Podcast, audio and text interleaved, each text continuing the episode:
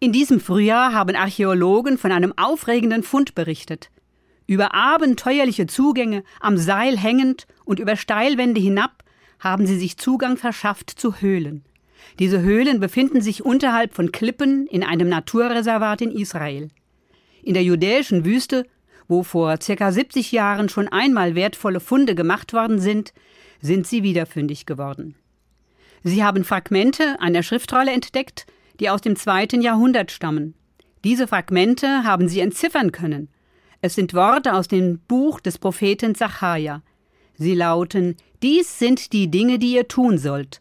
Redet die Wahrheit zueinander, übt wahre und vollkommene Gerechtigkeit in euren Toren und heckt nicht Böses gegeneinander aus und liebt nicht den Meineid, denn das alles ist, was ich hasse, spricht der Herr. Man stelle sich das vor, Worte, die über zwei Jahrtausende alt sind, sie sind noch heute aktuell. Bis heute können sie Menschen mahnen.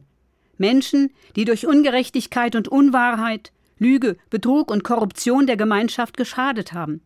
Ich finde, bis heute haben diese Worte an ihrer Bedeutung nichts verloren. Die Altertumsbehörde hat bestätigt, es sind außerordentlich gut erhaltene Fragmente. Und ich denke, sie sind nicht nur von archäologischem Wert.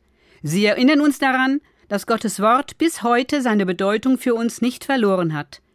Wer es sich zu Herzen nimmt, hat eine Richtschnur für ein Leben, finde ich.